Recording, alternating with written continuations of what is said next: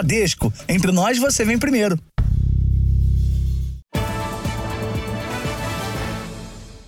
Boa noite. Boa noite. A fronteira de Rafah, entre o Egito e a faixa de Gaza, vai ser aberta amanhã para a entrada de ajuda humanitária. Os combates prosseguem. Israel enfrenta o grupo extremista Hezbollah na fronteira com o Líbano. E o ministro da Defesa afirma que a ocupação da faixa de Gaza por terra vai acontecer em breve.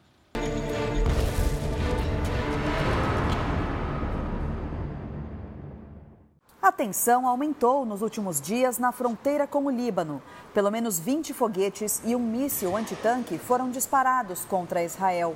O grupo extremista Hezbollah já reivindicou a autoria dos lançamentos. Em Israel, 1.403 pessoas foram mortas desde o início dos ataques há 13 dias. Nesta quinta-feira, bombardeios também foram lançados contra Israel a partir do norte da faixa de Gaza. O sistema de defesa Iron Dome, ou Domo de Ferro, interceptou os foguetes. Como resposta, Israel iniciou uma nova ofensiva contra alvos do Hamas em Gaza. Fontes ligadas ao grupo terrorista informaram que o chefe das forças de segurança do Hamas, Gerhat Mezen, foi morto nos ataques. Já o Ministério da Saúde da Palestina, que é controlado pelo Hamas, declarou que dezenas de civis morreram em um ataque em Khan Yunis e funcionários da ONU, a Organização das Nações Unidas, ficaram feridos. Em Jabalia, crianças foram resgatadas dos escombros de um prédio. Pela última contagem, 3.785 pessoas morreram do lado palestino desde o início do conflito. Agora vocês veem Gaza à distância, mas em breve verão por dentro. A fala é do ministro da Defesa de Israel, Yoav Galan, durante encontro com soldados israelenses. Ele diz que a ordem para começar a incursão na faixa de Gaza por terra vai ser dada em breve. Hoje, o governo do Egito confirmou que na manhã desta sexta-feira, os portões da fronteira de Rafah serão abertos para a entrada de ajuda humanitária. A preocupação aumenta por causa dos 203 reféns levados pelo Hamas. Entre eles pode estar a irmã de Adva. A última conversa entre elas foi na manhã de 7 de outubro, quando Tamar, de 28 anos, tentava fugir dos sequestradores. Open a map, look where you are. Eu falei para ela abrir um mapa no celular e procurar um lugar para se esconder, revela a médica. Numa mensagem de áudio, Tamar parecia calma. Mas logo as mensagens pararam de chegar. Sinceramente, eu não sei se prefiro que minha irmã esteja viva ou morta. Estou vendo as atrocidades que eles fizeram com as vítimas. Encontrar o paradeiro de Tamar virou uma missão para a família. Gideon, marido de Adva, participou das buscas em Brumadinho junto com o exército israelense em 2019. Ele diz que não se sente mais seguro em casa, numa área rural entre Tel Aviv e Jerusalém. Nossa comunidade agora fica com os portões fechados e tem guardas 24 horas por dia monitorando todos que entram. Volunteers from the village. Neste centro, voluntários usam a inteligência artificial para buscar as vítimas do ataque do Hamas. Centenas de pessoas foram identificadas. As informações são repassadas ao governo israelense, que então notifica as famílias. As 400 pessoas que trabalham nesta sala criaram um software que compara informações fornecidas pelas famílias com os dados disponíveis sobre o dia do ataque. Conseguimos identificar vítimas cruzando as mais variadas informações. Em alguns casos, até o tipo de tecido da roupa que elas estavam usando, diz a professora Karine Nahon, que é diretora do projeto. E você vai ver também. Há dificuldade para identificar corpos de vítimas dos atentados do Hamas em Israel. Como agem os grupos terroristas envolvidos nos ataques? Europa vai investigar redes sociais por disseminação de conteúdo falso da guerra. Aqui no Brasil, a aflição de mães que tiveram filhos convocados para lutar contra os extremistas do Hamas. Metralhadoras furtadas em quartel do Exército em São Paulo são apreendidas no Rio de Janeiro. Policiais cariocas são presos por venderem 16 toneladas de maconha para a facção criminosa.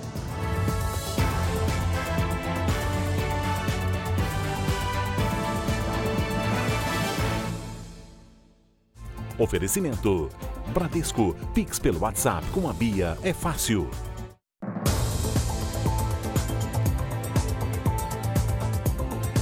A abertura da fronteira para a passagem de ajuda humanitária coloca Egito e Israel em alerta. O temor é de que possa haver contrabando de armas para os terroristas. A incursão por terra na faixa de Gaza também é outra preocupação de Israel, já que os reféns continuam na região sob poder dos terroristas do Hamas. Os portões na faixa de Gaza ainda estão fechados e impedem a saída dos civis que nos últimos dias se concentram no sul da região. O governo do Egito controla a passagem de Rafah e, assim como Israel, teme que lideranças do Hamas cruzem a fronteira, principalmente em meio à ajuda humanitária. Poderia ter uma migração significativa de terroristas para o solo egípcio. Existe uma preocupação por parte de Israel de que os terroristas se aproveitem dessa ajuda humanitária para captar esses recursos e até mesmo para passagem de armas. O argumento de Israel é isso, né? O que garante que não entrarão armas, né? Vai um pouco nesse sentido, o tom é um pouco esse, que é muito difícil controlar isso dentro de um território que já está diante de um cenário de crise tremenda.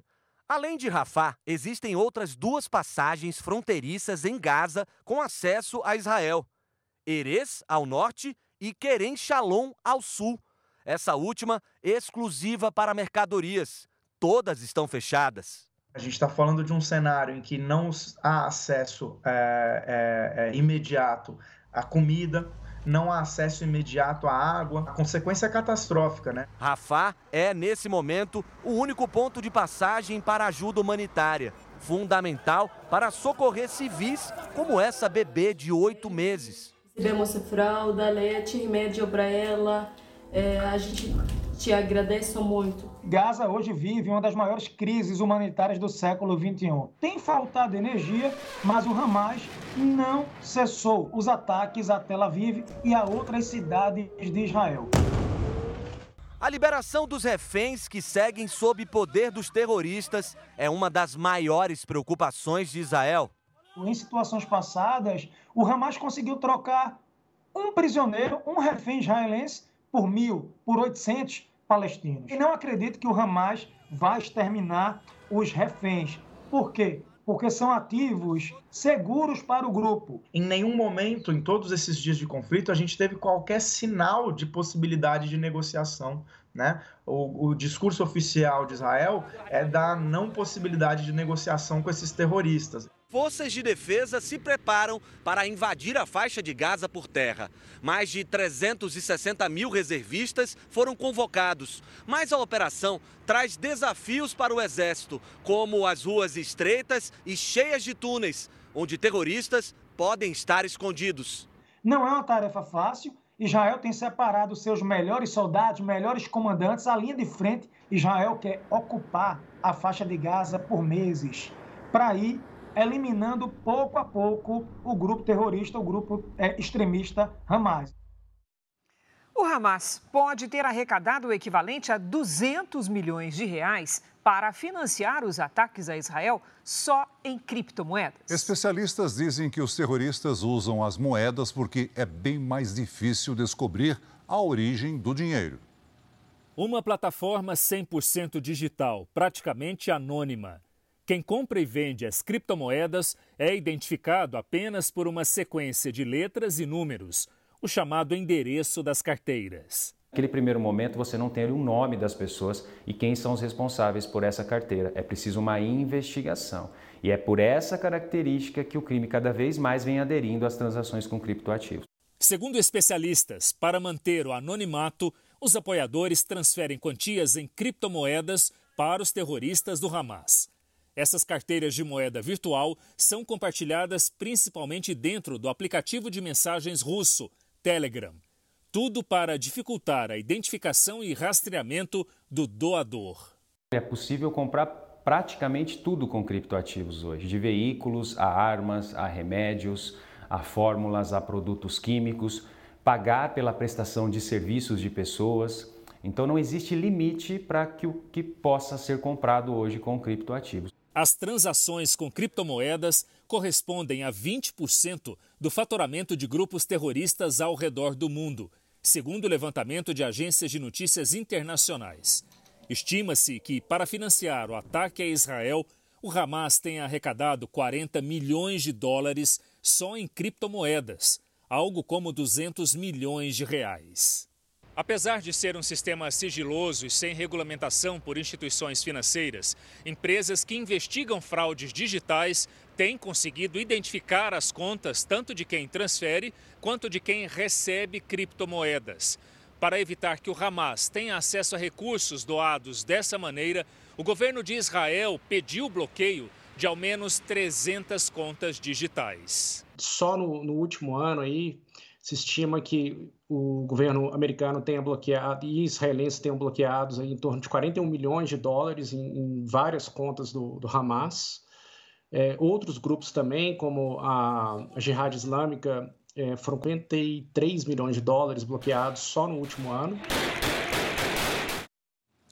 A guerra no Oriente Médio não envolve apenas Israel e o grupo terrorista Hamas que governa a faixa de Gaza. Outros dois grupos terroristas ameaçam e atacam Israel, o que deixa o processo de paz cada vez mais difícil.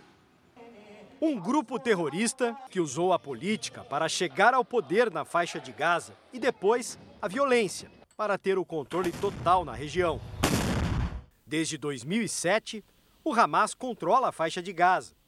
Para sufocar a oposição, expulsou e matou adversários políticos palestinos. O Hamas começou a prender e, eventualmente, até matar membros do Fatah e da Autoridade Palestina em Gaza.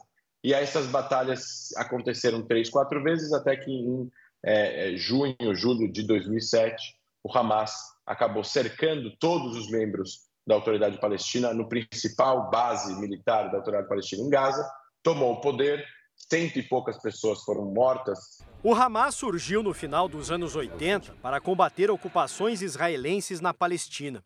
Cresceu com a ajuda financeira do Irã. O governo fundamentalista iraniano também apoia outros dois grupos terroristas na região, a Jihad Islâmica e o Hezbollah. A Jihad Islâmica Palestina foi fundada no início da década de 80, no Egito, por estudantes universitários. O grupo se juntou ao Hamas nos ataques a Israel em 7 de outubro. Ou a Jihad Islâmica, no caso Palestina, ela tem uma visão de guerra e de uso da força de forma imediata. O Hamas ele, pode, ele poderia, por exemplo, assinar acordos de cessar-fogo com Israel por cinco anos, por três anos, por dois anos, para voltar a se rearmar, voltar a se, a se, planejar, a se organizar e voltar a atacar Israel, como, como estamos vendo agora. Assim como o Hamas, o Hezbollah também atua na política. Tem representantes eleitos no Líbano, onde o grupo foi criado em meio à guerra civil no país em 1982. A força militar financiada também pelo Irã é maior que a de muitos países. Mais de 100 mil soldados e um arsenal de guerra, eh, de mísseis, de bombas e de um apoio, um apoio direto é, a gente sabe que tem também pessoal que vem do Irã e participa no Hezbollah, pessoal que vem da Síria e participa no Hezbollah. Desde a origem, a principal característica em comum dos três grupos é não demonstrar qualquer disposição de negociar acordos de paz. Os terroristas não aceitam a existência de Israel. Esse objetivo, segundo os especialistas, inviabiliza um caminho para pacificar a região. Não se trata de uma guerra entre países, se trata de grupos terroristas contra um país. Israel quer a paz. Os três grupos não aceitam a existência do Estado de Israel em nenhum quilômetro quadrado daquela região, ou seja, nenhum tipo de processo de paz, nenhum tipo de negociação que possa chegar à paz, nenhuma resolução aonde os judeus que vivem em Israel poderiam continuar tendo qualquer tipo de soberania sobre qualquer tamanho de qualquer território daquela região. Agora, o Jornal da Record vai te explicar o conflito com a ajuda de um mapa preparado especialmente pela nossa equipe de arte.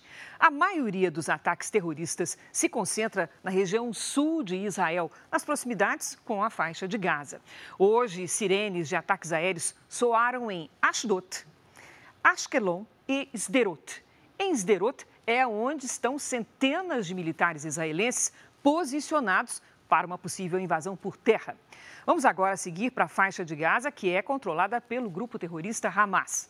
Em Jabalia, na parte norte de Gaza, um abrigo, um campo de refugiados, foi bombardeado pelo exército israelense. Vamos agora caminhar em direção ao sul, a Caniunes e Rafah, sul de Gaza, onde estão cerca de 30 brasileiros que esperam para ser resgatados.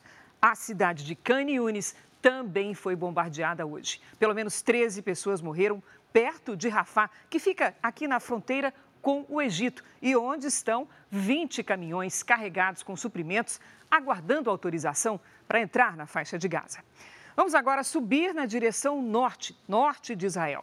Você vai ver a Cisjordânia aqui à direita, que é um território de maioria palestina, e desde o início da guerra, 68 pessoas morreram em confrontos aqui. Avançando um pouco mais na direção norte, você tem a fronteira de Israel com o Líbano. E é aí que está outro foco de preocupação de Israel. Ataques do grupo extremista Hezbollah na região elevam muito o risco de que o conflito se dissemine. 64 brasileiros devem deixar Israel amanhã em mais um avião da Força Aérea Brasileira. Nessa madrugada, o sexto voo de repatriação chegou ao Rio de Janeiro com 219 passageiros e 16 animais de estimação. Sorriso no rosto e coração dividido. Apesar de reencontrar parte da família, Tânia precisou deixar a filha e os netos em Israel. Quando me ofereceram o, a vaga para cá, eu falei logo não, não vou deixar. Meu marido me apoiou, meu filho, mãe, Sueli precisa de você. Sérgio estava aliviado. Chegar aqui, ter paz, saber que vamos ter paz, é, é, é uma coisa que não, não tem tamanho. É, não tem tamanho. Isso é realmente é, maravilhoso. Abraços e comoção marcaram a chegada do sexto voo da Força Aérea Brasileira vindo de Israel esta madrugada no Rio de Janeiro. 219 passageiros e 16 animais de estimação foram resgatados das áreas de conflito. Felipe morava havia seis meses em Haifa, no norte do país. A região está sob ameaça de ataques do grupo extremista libanês Hezbollah, aliado ao Hamas. A cada sirene que a gente escutava era, enfim, uma suposição de que o Hezbollah podia chegar a qualquer momento. Eu sinto que finalmente eu posso relaxar um pouco, como já foi no avião da FAB, quando a gente embarcou e o profissional da FAB, o soldado, já falou pra gente: bem-vindos de volta ao Brasil. A situação mais dramática é a dos brasileiros que estão na faixa de Gaza. Lá, cerca de 30 aguardam a abertura do corredor humanitário para ir ao Egito e assim viajar rumo ao Brasil. Ao todo, 1.135 brasileiros já foram resgatados das zonas de conflito. Outros 64 embarcam nesta sexta-feira em Israel em direção ao Rio. Já no domingo, serão mais 215 vagas, o que vai permitir ao Brasil começar a ajudar outros países da América Latina. A Embaixada do Brasil em Israel será responsável pelas autorizações. Se houver 20 vagas, nós ofereceremos para os 20 latino-americanos. Se houver 50, 50 vagas. Se houver duas, duas vagas. E qual será a prioridade? A mesma para os brasileiros: cadeirante, idoso, grávidas, bebês e pessoas com doenças. Ainda nesta edição, a aflição de mães de reservistas que foram convocados para lutar contra o grupo terrorista Hamas. O governo da Venezuela libertou hoje cinco presos políticos. E os Estados Unidos suspenderam temporariamente parte das sanções econômicas impostas ao país. As medidas estão num acordo que prevê eleições livres e transparentes na Venezuela no ano que vem. Roland Carreño ficou três anos preso. O jornalista acusado de conspiração contra o presidente Nicolás Maduro era assessor de Juan Guaidó, ex-líder da oposição na Assembleia Nacional. Outras quatro pessoas também foram libertadas. Todas respondiam por supostos crimes políticos. Como resposta, os Estados Unidos autorizaram que a Venezuela retome a venda de gás e petróleo durante seis meses. O embargo americano estava em vigor desde abril de 2019 e limitava essas negociações que são fundamentais para a economia do país. Mas essa reaproximação entre os dois países tem uma condição: que as eleições presidenciais do ano que vem na Venezuela sejam transparentes e realizadas com a presença de observadores internacionais. Em 2018, o ditador Nicolás Maduro foi reeleito em meio a denúncias de fraudes no processo eleitoral. Ele está há mais de 10 anos no poder. No próximo domingo, os venezuelanos vão às urnas escolher quem poderá concorrer ao cargo de presidente. Mas a candidata à frente das pesquisas está impedida pela justiça de disputar a eleição. A ex-deputada Maria Corina Machado é rival de Nicolás Maduro e segue em campanha.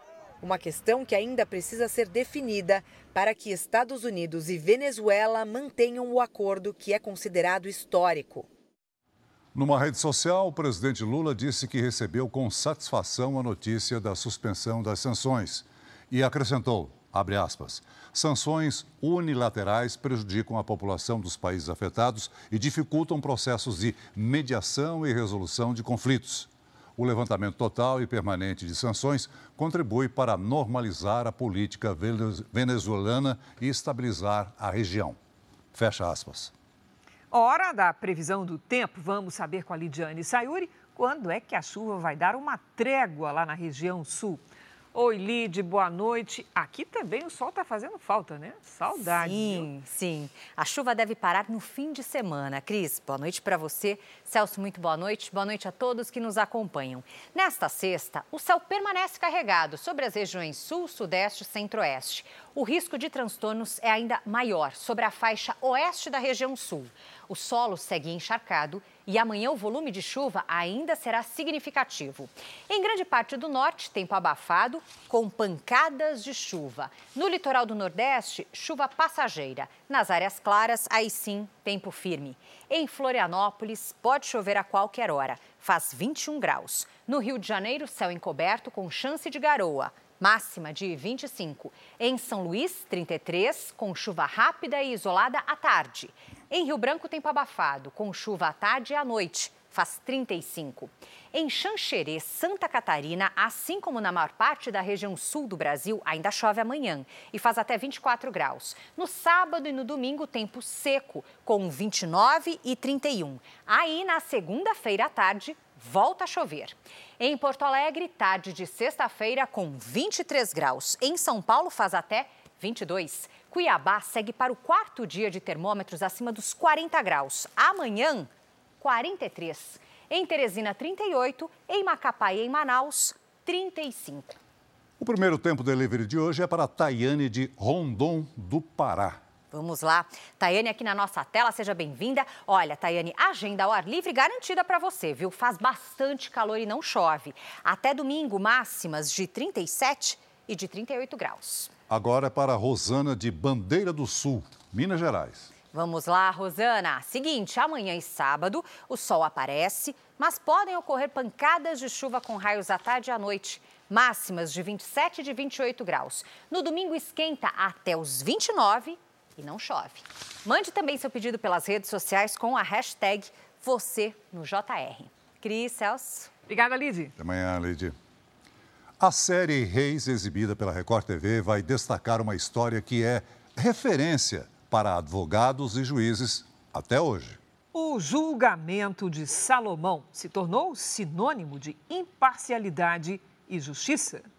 Depois de um dia de trabalho no escritório, o professor Gustavo Sampaio prepara as aulas para a Faculdade de Direito. Todo ano, um tema não pode faltar. O julgamento de Salomão ele é frequentemente citado, eu diria diariamente citado nos corredores forenses em sala de aula. Todo esforço que o magistrado faz deve ser para se atingir de forma imparcial, neutra, justiça. Os registros apontam que Salomão viveu no século 10 a.C. Rei de Israel, era considerado um homem de grande sabedoria. Entre as decisões importantes dele, a narrativa bíblica destaca a história de duas mulheres e um bebê. Ambas afirmam ser a mãe da criança. E é nesse momento que Salomão faz algo impensável, mas é parte dessa de mostrar essa sabedoria. A atitude do rei cria uma situação surpreendente. E essa história ficou muito famosa é, e demonstra a preocupação de ser juiz, de, de ouvir os dois lados, de é, descobrir qual é a verdade, o que de fato aconteceu, de agir com justiça, de agir com humanidade. A história, com mais de 3 mil anos, tem muitos ensinamentos que são usados até hoje em tribunais de júri. A sabedoria de Salomão para descobrir a verdadeira mãe da criança inspira juízes e desembargadores em diversas causas. É um princípio da justiça, é você ouvir os dois lados. E aí vem um problema que todo juiz passa, que é descobrir a verdade, que normalmente as partes não contam a verdade para o juiz, só contam o que interessa, ou às vezes mentem. Em tempos em que os julgamentos muitas vezes são feitos sem a devida imparcialidade, sem a devida neutralidade, a citação ao julgamento de Salomão é uma forma de chamar à realidade o mundo do direito para que a decisão judicial seja uma decisão justa. Na época de Salomão, não havia separação de poderes. O rei era o juiz final de várias questões, independente da posição social de quem recorria à justiça. A propósito, essas duas mulheres, elas são descritas na Bíblia como duas prostitutas, o que vem mostrar que no reino de Israel mesmo uma pessoa do mais baixo escalão social, ela podia pedir a ajuda e o julgamento do rei de Israel. Até hoje em dia se utiliza o conceito, pelo menos em Israel e eu sei que em muitos lugares do mundo, o julgamento salomônico. Então vamos pensar por um momento, 3 mil anos que a gente está utilizando ou conhecemos essa história para adaptar a nossos dias também. E tudo começou com a sabedoria do rei Salomão. O julgamento vai ganhar destaque na série Reis. Que bom. Primeira vez que ele demonstra a sabedoria dele. Isso acontece na Páscoa. Ele está nervoso porque é a primeira vez que ele vai falar para todos os anciãos de Israel. Na verdade, é, é a sabedoria né, que Deus né, deu para Salomão. A sabedoria que até hoje reverbera né, por gerações. Você confere essa história surpreendente do rei Salomão a partir de amanhã, às nove da noite, logo após o Jornal da Record. Veja a seguir a angústia de mães brasileiras que podem ter filhos na linha de frente do combate aos terroristas do Hamas. Exército exonera responsável pelo quartel de onde foram furtadas metralhadoras em São Paulo. Policiais civis do Rio de Janeiro são presos por suspeita de aceitar propina para devolver 16 toneladas de maconha apreendidas a traficantes.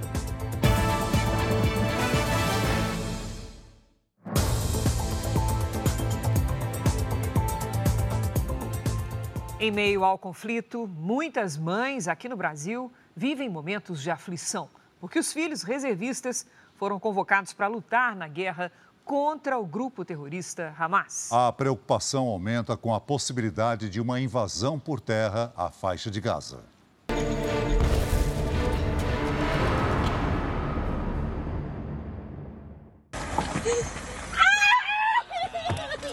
Alegria registrada em vídeo. As imagens gravadas em junho mostram o encontro de Sabrina, de 22 anos, com os pais que haviam acabado de chegar de surpresa a Israel, país onde ela vive há 10 anos.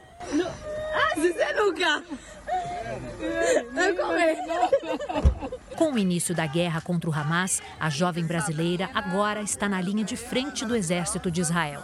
O irmão dela, Yuri, de 18 anos, que também vive no país, aguarda em uma residência do Exército a convocação para se juntar aos combatentes. Os dois foram para Israel com o objetivo de estudar e, após conseguirem a cidadania israelense, decidiram ficar. Enquanto isso, aqui no Brasil, Vânia, mãe dos jovens, tem vivido dias de muita preocupação. Não é fácil, o coração está espedaçado. Agradeço toda hora, todo momento, mensagens é, orações. Priscila também é mãe e está dividida entre o alívio e a angústia. A filha Maia, de 15 anos, que estava em Israel para estudar, conseguiu voltar ao Brasil em um dos voos da FAB. Já Miriam, a filha mais velha de 23 anos, vive no país e pode ser convocada a qualquer momento para lutar. Como foi esse momento e como é que está sendo agora você ainda com uma filha lá? Foi um momento de muita dor, é, surpresa, né, das pessoas estarem invadindo o país, medo, no caso pelas minhas duas filhas que estavam lá, aí a Maia chegou e eu fiquei mais calma, mas a minha outra filha continua lá, né? E a toda hora a gente tem vários grupos e relatos e toda hora a gente tem notícia de novos ataques, novos atentados. Muito angustiante, ainda mais ver pessoas conhecidas assim morrendo, desaparecidas. A Malvina vive em Israel há cinco anos, mas voltou para o Brasil assim que a guerra começou a pedido da família. Mesmo em segurança, o coração de mãe segue muito apertado. A filha, que assim como ela tem dupla cidadania, ficou em Israel, só que não para servir o exército, né, Malvina? Não, ela foi dispensada, mas meu genro e vários amigos dela são reservistas e já estão lá, ela mora lá há muitos anos. Então, como ela ama muito o país, ela decidiu ficar para fazer trabalhos voluntários, porque ela se sente mais útil lá do que aqui. Marina trabalhava em um restaurante e estava para começar uma nova faculdade quando começou o conflito. As trocas de mensagens entre mãe e filha são uma forma de acalmar o coração de Malvina e de encurtar a distância entre as duas. Eu cresci aqui, esse aqui é meu país, esse aqui é meu povo. E se for para morrer, que seja pela existência do povo judeu, pela resistência do Estado de Israel então eu não tenho como ir embora, mas eu tô muito feliz que você foi, porque você não realmente não tem o que fazer aqui. É isso.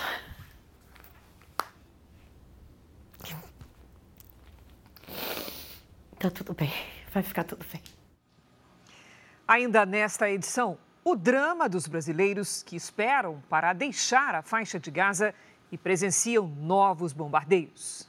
O conflito no Oriente Médio também é o tema do episódio de hoje do podcast JR 15 Minutos. Você pode ouvir no r7.com, Play Plus e nos aplicativos de podcast. Quatro policiais civis e um advogado foram presos preventivamente por suspeita de envolvimento com a maior facção criminosa do Rio de Janeiro. O grupo teria negociado a venda de 16 toneladas de maconha que deveriam ter sido apreendidas. Os suspeitos foram monitorados pelo setor de inteligência da Polícia Federal.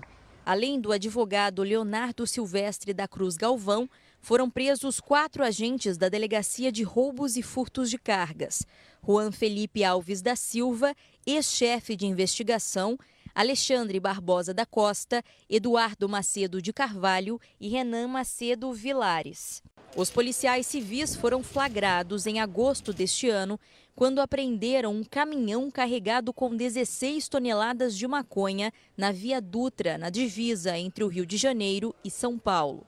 Segundo a denúncia do Ministério Público, o veículo com a droga e o motorista foram levados à cidade da polícia, onde ficaram por um longo período, mas nada foi registrado. Foi constatado que esse entorpecente ele foi levado para uma comunidade dominada por uma facção criminosa e durante a deflagração a gente conseguiu é, contar com um apoio importante da Corregedoria da Polícia Civil.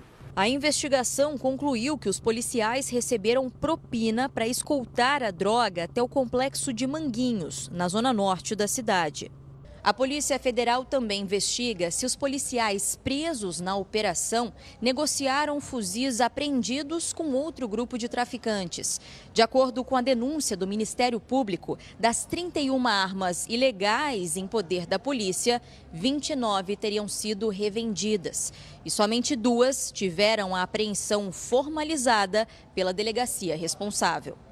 Os policiais também apreenderam quatro carros de luxo e 65 mil reais em endereços ligados aos presos. As defesas dos suspeitos não se pronunciaram até o momento. A polícia do Rio de Janeiro recuperou oito das 21 armas que foram levadas de um quartel do Exército na Grande São Paulo. O furto ocorreu entre os dias 5 e 8 de setembro e só foi percebido na última terça-feira. As armas foram localizadas a quase 500 quilômetros de distância do quartel de Barueri, na Grande São Paulo, de onde foram levadas. Parte do arsenal estava dentro de um carro roubado na comunidade Gardenia Azul, na zona oeste do Rio de Janeiro. Elas foram alocadas na comunidade da Rocinha e de lá, hoje, saíram para a comunidade da Gardênia, em razão do enfrentamento da disputa territorial que está ocorrendo naquela região. Já identificamos a, a, alguns traficantes que adquiriram as armas e são responsáveis por essa, por essa é, é, é disputa territorial. Ah, o que tudo indica, todas as armas em pleno funcionamento, tá, em condições de uso, mas isso, a perícia técnica vai confirmar isso. Segundo a investigação, as oito armas foram oferecidas aos traficantes cariocas por 180 mil reais cada. As metralhadoras .50 podem derrubar até aeronaves e as calibres 762 atingem alvos a 800 metros de distância. Foram recuperadas quatro de cada tipo. A região onde foram encontradas é controlada pela maior facção do estado e vive em conflito com milícias. Mês passado, um helicóptero da polícia foi atingido enquanto sobrevoava uma comunidade também controlada pela mesma facção. Em São Paulo, o Comando Militar do Sudeste convocou uma coletiva de imprensa para detalhar a investigação. Segundo o Exército, o furto ocorreu entre os dias 5 e 8 de setembro. Câmeras de segurança estão sendo analisadas. O número de suspeitos não foi divulgado, mas está confirmada a participação de militares e civis na ação. Por enquanto, ninguém foi preso. Agora, isso não exclui, e a qualquer momento, no transcurso da, da, da investigação, nós decretarmos aí, autorizado pela Justiça, pela Justiça Militar, realizar prisão preventiva de militares ali suspeitos. Ainda faltam localizar 13 armas. O tenente-coronel Rivelino Batista, responsável pelo quartel de onde as armas foram levadas, foi exonerado. Um estudo feito nos Estados Unidos mostrou que o Google destaca nos resultados de busca sites que promovem a chamada deepfake, com conteúdo adulto. São imagens e sons manipulados ilegalmente. As principais vítimas das montagens pornográficas são as mulheres. Basta digitar algumas palavras no Google e o acesso a vídeos alterados, as chamadas deepfakes, é fácil mesmo aqueles de conteúdo adulto, com nudez. Então, o que é deepfake? Você pega um vídeo de qualquer pessoa e altera a imagem, coloca outra pessoa dentro do vídeo. Só que, quando você coloca a face de uma outra pessoa, nós estamos falando de algo muito realístico, ou seja, os movimentos labiais, as expressões faciais, elas são tão realísticas que é impossível você perceber que aquele vídeo foi alterado e que realmente não é aquela pessoa que está ali.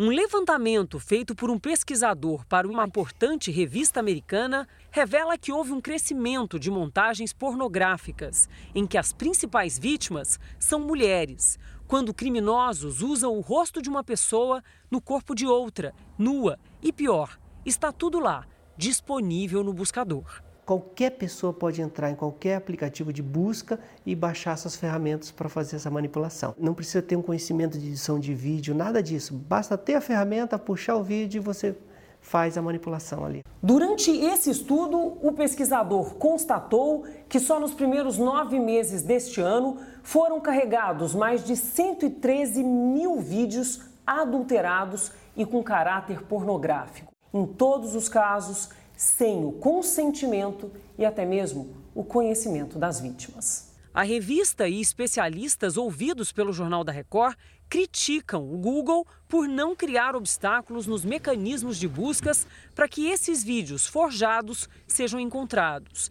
Esse advogado especialista em segurança digital diz que, embora a responsabilidade pela adulteração seja de quem criou o conteúdo, as plataformas deveriam dificultar as práticas ilegais. Estas empresas têm que ser convidadas pelo poder público não é, a discutir o problema e ser convidadas ao poder, pelo poder público a encontrar soluções para o problema.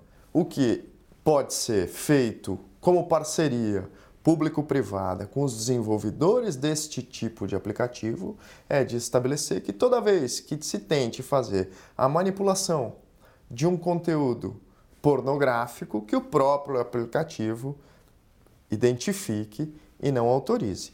Isso é possível. Veja a seguir, direto de Israel, nossos enviados especiais mostram o difícil trabalho de reconhecimento de corpos das vítimas do terrorismo. E o relato de um brasileiro que foi visitar a família e agora não consegue sair da faixa de Gaza.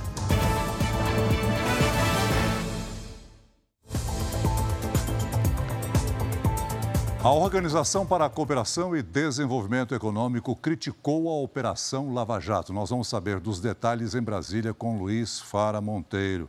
Boa noite, Fara. Quais são as críticas? Olá, Celso. Boa noite para você, para a Cris e a todos que acompanham o JR. Nove anos depois de ter sido deflagrada, a operação ainda é alvo de críticas. A Organização para a Cooperação de Desenvolvimento Econômico divulgou hoje um relatório em que afirma que a Lava Jato agiu com viés político e de forma parcial. A OCDE não cita nas mais de 100 páginas do relatório o ex-juiz Sérgio Moro e o ex-procurador Deltan Dallagnol mas destaca o vazamento de mensagens em 2019 que os dois trocaram com integrantes da Força Tarefa. Essas mensagens mostraram que promotores federais e um juiz federal agiram com viés político em casos envolvendo várias figuras políticas nacionais. Concluindo que o juiz violou o dever de imparcialidade, o Supremo Tribunal Federal anulou diversas condenações ou decisões proferidas contra indivíduos específicos. O relatório faz parte de uma avaliação da OCDE sobre a participação do Brasil no Pacto Anticorrupção da organização. O país é representado pelo ministro da Controladoria Geral da União, Vinícius Carvalho. Eu acho que a OCDE cumpriu um papel importante é, nessa avaliação ao reconhecer alguns abusos perpetrados nos anos anteriores em relação a uma eventual confusão entre competências de juízes e procuradores, principalmente na Lava Jato. O documento da organização, que reúne 38 países, também menciona a decisão recente do ministro Dias Toffoli, do Supremo Tribunal Federal, que anulou todas as provas do acordo de leniência da construtora Odebrecht no âmbito da Operação Lava Jato. A OCDE criticou o que chamou de impunidade nos casos de corrupção no Brasil e expressou preocupação com a possível politização da Procuradoria-Geral da República. O relatório alerta que a escolha do novo chefe do Ministério Público Federal será fundamental para o país.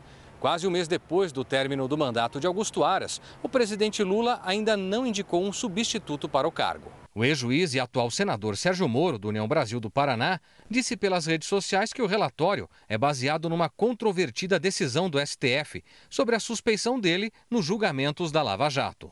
O ex-procurador Deltan Dallagnol disse em nota que, ao contrário do que sugeriram algumas notícias, o relatório da OCDE não afirmou que houve viés, preconceito político ou parcialidade na Lava Jato. Agora vamos falar sobre o Poder Legislativo, porque a Comissão de Assuntos Econômicos do Senado apresentou hoje sugestões para a reforma tributária. Entre as propostas está um teto que impediria um eventual aumento de impostos. O relator da reforma, o senador Eduardo Braga, do MDB do Amazonas, disse que vai analisar essas sugestões. A reforma tributária já foi aprovada na Câmara, você lembra, mas ainda precisa passar pela Comissão de Constituição e Justiça do Senado antes de ser votada em plenário. Você que quer atualizações e outros detalhes sobre essa e outras notícias aqui de Brasília, acesse o r7.com. A gente volta ao estúdio em São Paulo, Cris e Celso. Obrigado, Fara. Três homens foram presos em Goiânia após uma tentativa de emboscada contra torcedores rivais. Esse tipo de ataque antes de jogos de futebol tem acontecido com frequência na cidade. Nas redes sociais, torcedores do Vila Nova publicaram fotos e vídeos no ponto de ônibus em Goiânia, onde fariam uma emboscada contra torcedores do Goiás. Tudo foi combinado por mensagens de áudio. Mano, você é doido, vai matar esses mochetes tudo, mano. Ontem, o Goiás disputou uma partida de futebol contra o São Paulo pela Série A do Campeonato Brasileiro. Dessa vez, a emboscada foi interrompida antes que os rivais entrassem em confronto. Os agentes descobriram que os torcedores estavam tramando enquanto investigavam outro ataque, ocorrido no fim de setembro. A partir disso, passaram a monitorar os passos do grupo. Quando a polícia chegou ao local da emboscada, os torcedores dispararam rojões. Das 23 pessoas identificadas, três foram presas. e três menores de idade foram apreendidos. Os presos de hoje estão sendo atuados pelos crimes de associação criminosa, tumulto em evento esportivo e corrupção de menores. A estratégia da polícia é tentar descobrir os locais das emboscadas antes que elas aconteçam. Em outras situações, também em Goiânia, torcedores já entraram em confronto nas ruas e em ônibus. Eles agem com armas brancas, pedras, bombas. Então, são situações que às vezes atingem não só os alvos, mas como terceiros.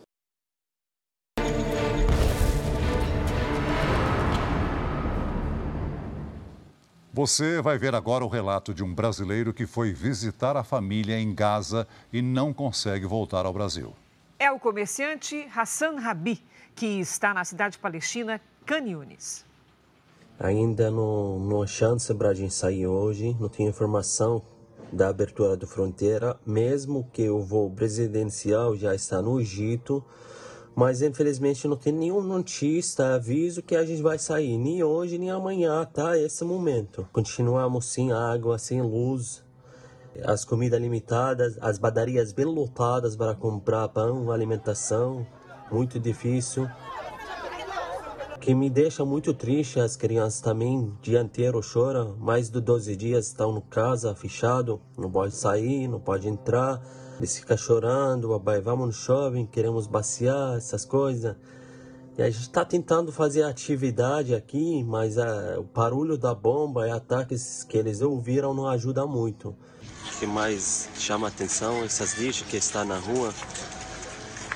Parece um terror, bastante mosquitos, bactérias.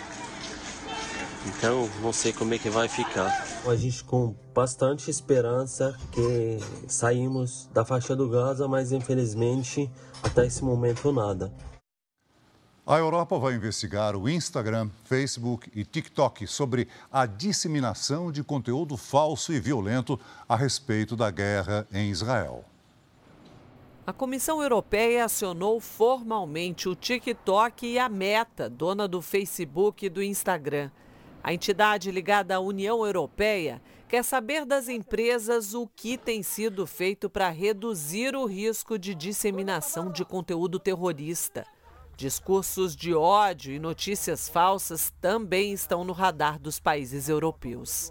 Em agosto deste ano, entrou em vigor a nova regulamentação europeia para as redes sociais. A legislação responsabiliza as chamadas Big Techs por tudo o que é publicado nas redes e exige mais transparência das gigantes de tecnologia. A plataforma X, antigo Twitter, foi notificada na semana passada. A rede social do bilionário Elon Musk disse ter apagado dezenas de milhares de mensagens sobre o conflito entre Israel e o grupo extremista Hamas. As empresas têm seis dias para responder às solicitações. Se as justificativas não forem suficientes, a Comissão Europeia pode abrir um processo formal contra as companhias. O TikTok já havia informado que derrubou mais de 500 mil vídeos e transmissões ao vivo sobre a guerra. Já a Meta declarou que não vai permitir elogios ao Hamas ou qualquer outro conteúdo violento. Seguindo os passos de Olaf Scholz da Alemanha e de Joe Biden dos Estados Unidos, o primeiro-ministro do Reino Unido desembarcou hoje no Oriente Médio. Rishi Sunak se encontrou com o premier israelense Benjamin Netanyahu. O britânico disse que o Reino Unido segue dando total suporte a Israel e chamou o Hamas de representação da pura maldade. Rishi Sunak ainda elogiou a decisão de Israel de garantir rotas seguras para a entrada de ajuda humanitária até Gaza e garantiu que o Reino Unido vai aumentar a assistência aos palestinos. A notícia de que Israel não vai bloquear as entradas de itens básicos foi comemorada pelo porta-voz da Comissão Europeia. Mas para um diretor da Organização Mundial da Saúde, os 20 caminhões com ajuda humanitária são uma gota no oceano. Drones e mísseis atingiram hoje a base que abriga militares dos Estados Unidos e de outros países no Iraque. Militares iraquianos tentam identificar de onde partiu o ataque. O terceiro a bases americanas no país em 24 horas. Houve também ataques a instalações militares dos Estados Unidos na fronteira entre Síria, Iraque e Jordânia. Quase duas semanas depois dos ataques a Israel, médicos forenses em Tel Aviv tentam identificar as mais de 1.400 pessoas assassinadas pelo Hamas. Mais de 500 vítimas já tiveram as identidades reveladas, entre elas uma mulher e a neta mortas em uma comunidade agrícola.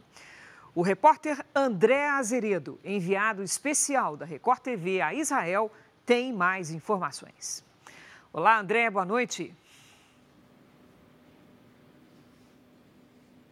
Boa noite, Cris. Boa noite, Celso. Boa noite a todos.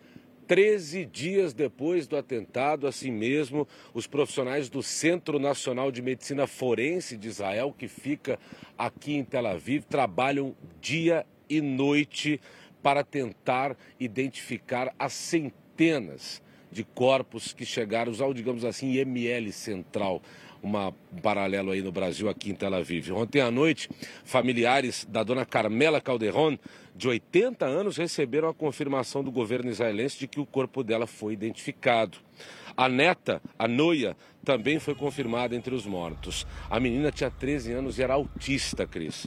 Inicialmente, o exército israelense acreditava que as duas haviam sido sequestradas e levadas pelo Hamas para a faixa de Gaza, mas agora veio a confirmação da morte dessas duas.